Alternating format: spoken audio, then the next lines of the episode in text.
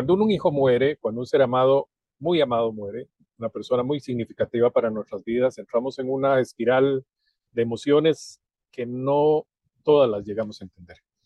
Una de esas es inclusive el terror, el, miedo, y le tenemos miedo a, a las cosas, a las fotografías, a las fechas, etc. Hoy vamos a hablar de eso, los ataques de pánico cuando estamos cruzando una crisis, un duelo por una muerte o por algo, una pérdida muy significativa. Y para hacerlo nos acompaña Dora, ¿cómo estás? Bienvenida. Hola, ¿qué tal? Buenas noches, muchas gracias por la invitación. Encantada de estar nuevamente aquí con ustedes en otro podcast de Abrazos de Esperanza. Bueno, para contarles, Nora, tanatóloga y muy activa, colabora a muchas personas. Ella perdió a su niña y este, pueden escuchar algunos de los podcasts, hablan de, de esta historia de Nora. Pero bueno, nos ayuda y se los agradecemos, lo agradecemos muchísimo. Nora, cuénteme. Eh, bueno, eh, mira, qué, hacemos con este miedo o podemos describirlo en parte para que la gente se ubique? Fíjate que eh, pienso que muchas veces confundimos, ¿no? Cuando es un ataque de pánico y cuando es una crisis de angustia aguda en el duelo. Eh, un ataque de pánico es que te entre un medio, miedo repentino sin ningún peligro. Y eso puede ser aunque no estés en duelo. ¿no? Y te va a ocasionar reacciones físicas como taquicardia, como que te estás sintiendo que te está dando un infarto y, hasta piensa que te vas a morir, ¿no? Te da un ataque de pánico. Eh, me traslado al duelo. Muchas veces nosotros tenemos, sobre todo cuando iniciamos en los primeros tres o cuatro meses, que es cuando más se presenta generalmente. Acuérdense que en tanatología no hay reglas, ¿no? Hay algunas consideraciones generales en el duelo, en lo que es el duelo. Entonces, muchas veces nosotros lo que llegamos a sentir son crisis de angustia aguda, ¿sí? ¿Qué, qué son estas? O sea, llanto intenso, lo mismo, también nos dan taquicardias, ¿sí? Eh, sentimos algún trastorno en el estómago inclusive, ¿sí? Gases, se nos viene toda la gastritis y nos empieza a dar hasta frío en las manos, ¿sí? Fíjate que esta parte de, de, eh, yo le llamo más que ataques de pánico como crisis de angustia aguda y también digamos que se parecen mucho a los trastornos que son después de un estrés, estrés postraumático. Yo lo he visto que generalmente se presenta cuando el doliente, eh, su ser querido murió por una muerte violenta, ¿sí? Lo que es suicidio, homicidio también, y por las circunstancias en que se, en que se da esa muerte. Entonces, de repente que trae esos pensamientos obsesivos y empiezan esos ataques de pánico. También, como tú comentabas, una es cuando traes a la mente esos pensamientos obsesivos, Mary. Es cuando definitivamente empieza hasta la taquicardia, empiezas a tener esos eh, pensamientos de persecución, delirios de persecución, te da miedo toda la gente, tienes preocupación y, es muy difícil cuando la persona se encuentra en un lugar diferente al hogar. En tu casa, cuando estás en tu casa, puedes llorar, puedes gritar, puedes tirarte al suelo incluso y puedes desahogarte llorando. Eh, pero ¿qué pasa cuando estás en el trabajo? Cuando te vienen esas crisis, cuando pasas por un lugar que te recuerda también la muerte de tu ser querido. Tú comentabas, eh, mi hija, Karina Alejandra, la menor de mis tres hijas, fue secuestrada, asesinada y enterrada clandestinamente en una casa que está ubicada en una esquina. La primera vez que pasé por ahí, sentí que me iba a un pozo profundo. O sea, de verdad que para mí fue terrible y sobre todo porque no estaba preparada para pasar por ahí. Esa fue una de las peores crisis de angustia aguda que me dieron y que muchas veces la podemos confundir con un ataque de pánico, ¿verdad? Ataque de pánico le da a mucha gente sin ninguna explicación y necesitan tener un, tratamiento específico para esto, ¿no?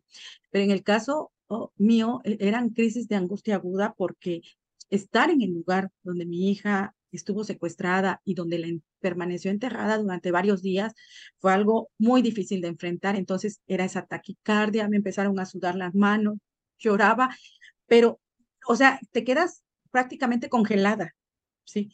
En aquellos tiempos yo lo único que hice fue, iba, iba alguien manejando al lado de mí que, que no sabía o, o, o, a lo mejor sí sabía, pero no me lo dijo, ¿verdad? Tuvimos que pasar por ahí y yo nada más eh, bajé los brazos y me puse a llorar, a llorar, pero a, a llorar de manera desgarradora porque me sentía físicamente mal, mal, mal, mal, muy mal, muy mal. Yo me sentía que me estaba desmayando incluso, ¿no? Fue eh, muy impactante, ¿por qué? Porque yo sabía de la casa, yo supe de la casa dónde estaba ubicada, pero no había vuelto a pasar por ahí después de. O sea, supe, conocí la casa por fotos, pero nunca había pasado por ahí. Pero estar ahí eh, físicamente fue muy difícil. Los lugares nos pueden hacer que nosotros tengamos estas crisis de angustia aguda, el evocar, si tú fuiste testigo del, del homicidio, de la muerte de tu ser querido, por ejemplo, en el caso de suicidio, si tú lo encontraste, volver a entrar a ese cuarto, volver a entrar al baño, eh, la circunstancia en, que fue victimizado también una persona que nos contaba que fue en la esquina de su casa, entonces para ella era terrible pasar por ahí, incluso se desmayó una vez. Entonces dices, todas estas situaciones, ¿cómo las vas manejando, no?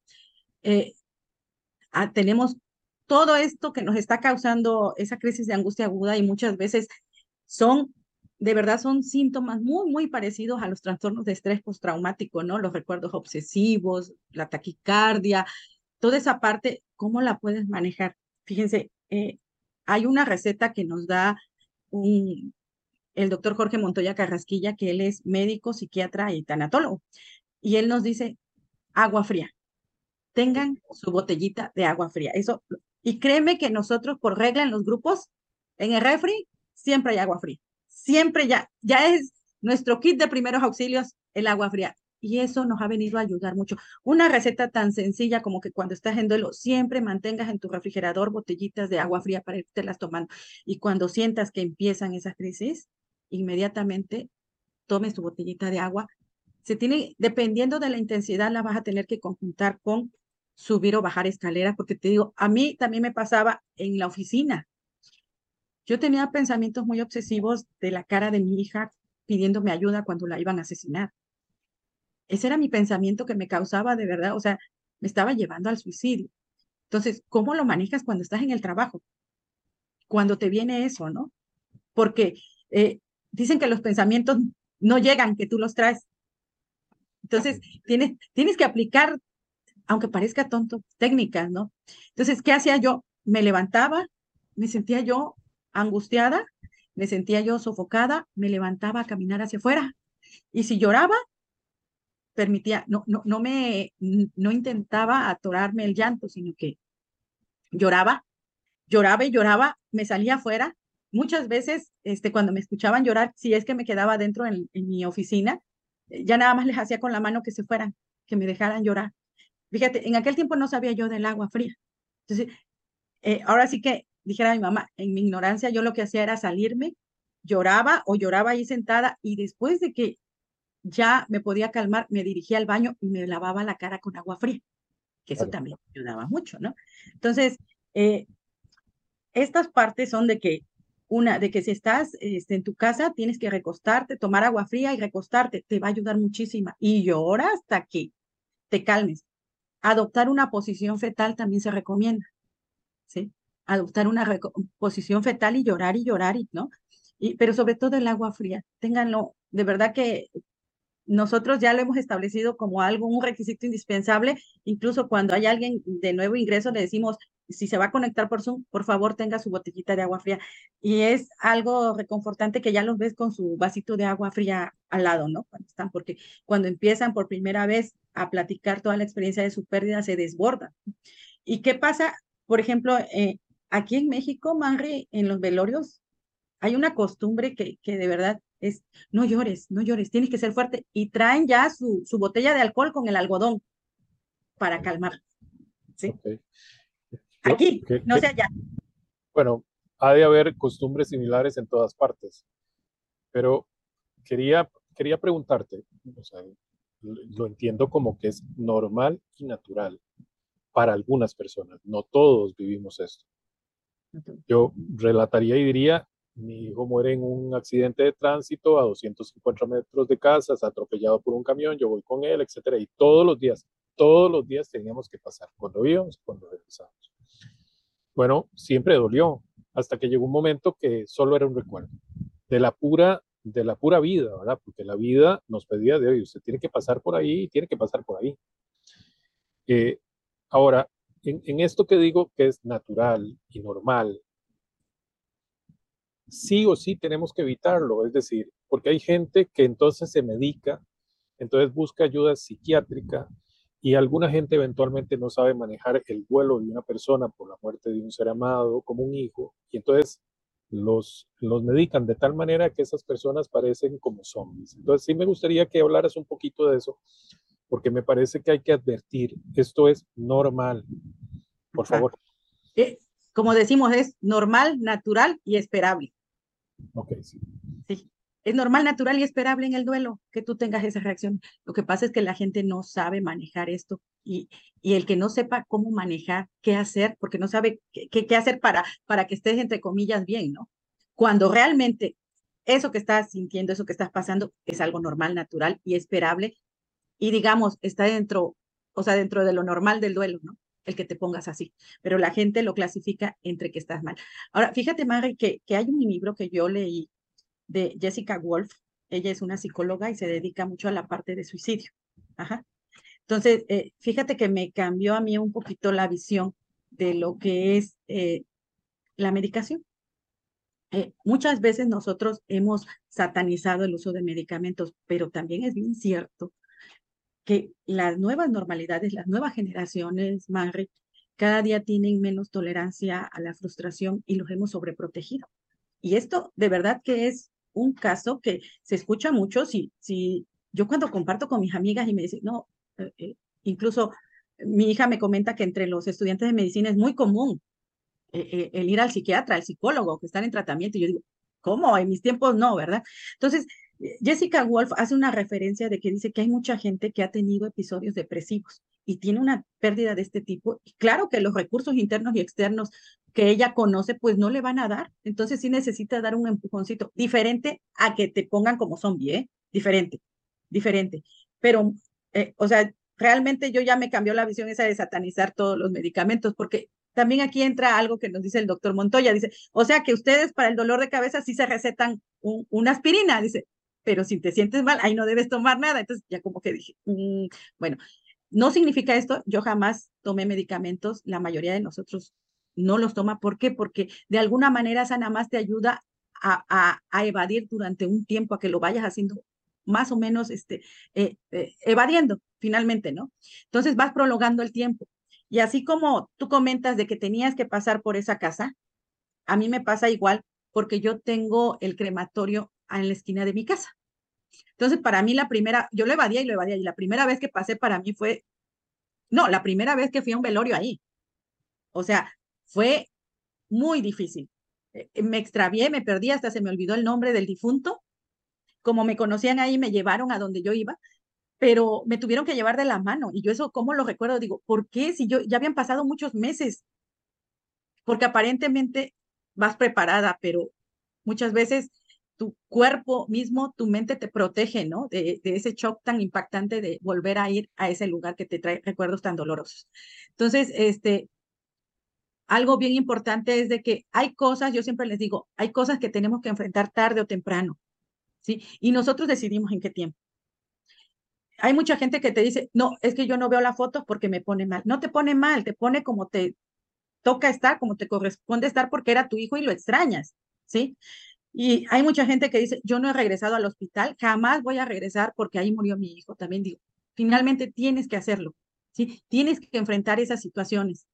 Eh, hay mucha gente, me incluyo, yo me quería ir de mi casa, quería vender mi casa.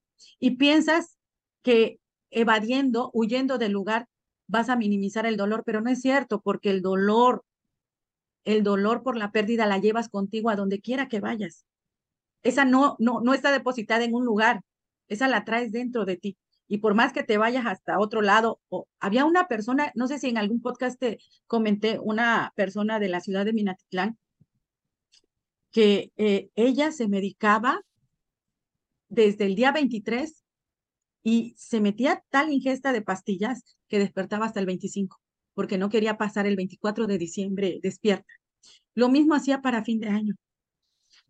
Tenía dos hijos, uno de ellos murió y otra vivía en Estados Unidos. La pasaba sola. Mm, digo, ella misma se aisló, que es otro podcast que tenemos, ¿verdad? Pero finalmente, ¿hasta qué grado podemos abusar del uso de medicamentos, ¿no? Eh, se les dan las opciones, se les brindan las opciones, pero siempre es responsabilidad de uno qué recurso vas a tomar, qué recurso vas a desarrollar. Lo que comentabas de las fechas, Mari. Cuando viene una fecha significativa y ya empiezas tú, creo que un mes antes, ¿no? Ya viene julio, ya viene julio y ya faltan tan, hasta vas contando, ¿no? Ta, ta, ta, ta. En lugar de preocuparte, ocúpate y empieza a preparar el antes. ¿Qué vas a hacer antes? ¿Qué vas a hacer durante esa fecha? ¿Y qué vas a hacer después de esa fecha? De verdad que cuando empiezas a prepararte, es más ligero el trancazo. Y, y cuando pasas y te pregunta, ¿cómo lo viviste? Fíjate que, ay, pensé que iba a ser peor, porque te preparaste, dijiste, voy a pasar, voy a hacer por ejemplo, yo, cada que viene el cumpleaños de mi hija, que es el 23 de mayo, empiezo a preparar. Eh, voy a dar separadores, voy a regalar galletitas de Catarina, eh, voy a hacer una plática. Ya sé que voy a, ya voy, empiezo a preparar, ¿no? Empiezo a comprar las cositas que voy a, encargar y eso. Ya llega el día, ya tengo una plática preparada y al día siguiente, ¿qué voy a hacer? Voy a ir a desayunar, voy a hablarle a tal persona, lo voy a mandar a, ya hasta hice un cartelito con la foto de mi hija y una frase y busco, y ya es más ligero. Pero se usa todo aquello, todo eso que se siente para hacer. Para hacer algo. Por ejemplo, nosotros eh, usamos una sección en los grupos de ayuda que se llama el protagonista, no sé si has escuchado de eso, que es que la persona, eh, por ejemplo, mi fecha significativa eh, del día que secuestraron a mi hija es el 7 de julio. Pues en la fecha en que se da la sesión de grupo, mi protagonista es mi hija. Y entonces yo les presento a todos a mi hija hago un video, les digo nació tal día, ta, ta, ta, ta, ta, ta, y les platico de mi hija, ¿no? Y si quiero lloro, ¿sí? Pero fíjate que algo bien hermoso que pasa es que cuando hacen el protagonista se enfocan más en la vida del ser querido que en el momento de su muerte. Entonces los empezamos a recordar más por lo vivido que por el mero momento de su muerte. Y eso es algo, y conforme, y por ejemplo, hay personas que hacen tres veces al año o cuatro veces al año, porque no importa que no sea su, su fecha, si tú quieres hacer un protagonista, lo haces. Y entonces, ¿qué crees? Que vas viendo cómo van cambiando sus formas de presentarlo, ¿no? Y cada día te presentan más cosas, pero más enfocadas ya. Al principio quizás en los momentos de su muerte, cómo fue, pero ya después te vas enfocando más en lo que es su vida. Entonces, regresando al tema, que ya me salí completamente, regresando al tema, pues yo les quiero compartir que, pues, el vasito de agua fría, ¿sí? Si, si, si estás, empieza a caminar en tu casa rápido, empieza a caminar. Si tienes pensamientos obsesivos, haz ese, esa competencia de estímulos. Si te, por ejemplo, yo que me traía a la mente los recuerdos de mi hija, eh, para mí eso es un pensamiento terrible. Yo me la imagino que está gritando cuando la están, a mi hija la asesinaron a golpes. Y para mí es muy difícil, ¿no? Yo, yo digo, ¿qué pensó ella? Gritaba, mamá, ayúdame. Entonces, trato de, de que mi mente, que la vea sonriendo. Pero en aquel tiempo, cuando empecé el duelo, no podía cambiar esto. Lo que hacía yo era repetir una frase que me dijo una amiga, que me decía, cuando te vengan esos pensamientos, tú di en tu mente, yo te reprendo en el nombre del Señor. Esa es una frase, pero ustedes pueden cambiarla por la que sea. ¿Sí? O sea, por la que ustedes quieran, metan otra frase. Yo usé mucho, mucho esa. Yo te reprendo en el nombre del Señor. Y aunque parezca que no, pero tu mente obedece. tu mente trae ese pensamiento y tu mente hace que se vaya. Entonces, eh, esas crisis de angustia aguda son, yo le llamo así, más que ataques de pánico, este, son de verdad que cuando no sabemos son muy difíciles de manejar y sobre todo para la persona que está al lado. ¿Sabes qué hacía mi hija? Mi hija salía corriendo a buscar agua bendita y me hacía una cruz en la cabeza cuando me venía, cuando me pasaba así, ¿no? Que me, me estremecía yo de tanto llorar, ¿no? Hacíamos una oración en la noche y siempre terminaba yo temblando y, y, llorando. Y, este, y mi pobre hija lo que hacía era ir corriendo a buscar un, su botecito de agua fría que le había de agua, de agua bendita que le había dado el padre y siempre me hacía una cruz. Hace unos días le pregunté y me dice que ya no se acuerda. Pero este, eso era lo que, lo que nosotros hacíamos, el agua fría, caminar, salir afuera. Este, no sé, eh, ¿Qué, más te pueda comentar, compartir? Bueno, estamos, estamos terminando y yo no quiero dejar de decir que todo esto que sienten, descrito muy bien en la vida de eh, Nora, tanatóloga, que hoy ayuda y ayuda a personas que pasan por ahí, es temporal. Es temporal y es temporal si quieren que sea temporal, porque si no trabajan su proceso, su duelo, su dolor, esto vendrá cada fecha, cada tanto de tiempo, será algo que los visite y que eventualmente nunca se vaya. Así es que, bueno, ya saben, agua fría. Y si no les funciona el agua fría, metan las manos y tomen hielo en las manos. Eso definitivamente corta cualquier ataque. Metan en la boca también. Claro. Pueden meter un hielito en la boca. Claro. Bueno, Esperamos que con esto les, les sea útil eh, enfrentar ese algo que los, los llegue y los visita. Es normal, es natural y es temporal. Ya pasará. Vendrán, vendrán otras emociones, vendrán otras sensaciones y, y bueno, les aseguramos que van a salir adelante. Gracias, Nora. ¿Dónde estás? Contales para si quieren tu ayuda. Estamos que la puedan en Coatzacoalcos, Veracruz, en México. Y bueno, nuestras redes sociales son Fundación Karime. Este, compartimos con Marre muchísimo. Eh, muy agradecida. No, me pueden encontrar en el Facebook con, como Nora Reyes Baruch también, mandar este, solicitud de amistad. Ahí compartimos prácticamente pura información para apoyo del duelo. Lo que necesiten, estamos a sus órdenes. Cualquier duda o comentario, bueno o malo, se reciben, ¿verdad, Marre? Muchas gracias, Nora. Eh, muchas gracias a quien nos escuchó. Mi nombre es Manrique Suárez y muchas gracias. Nos estamos oyendo en próximos podcasts. Gracias.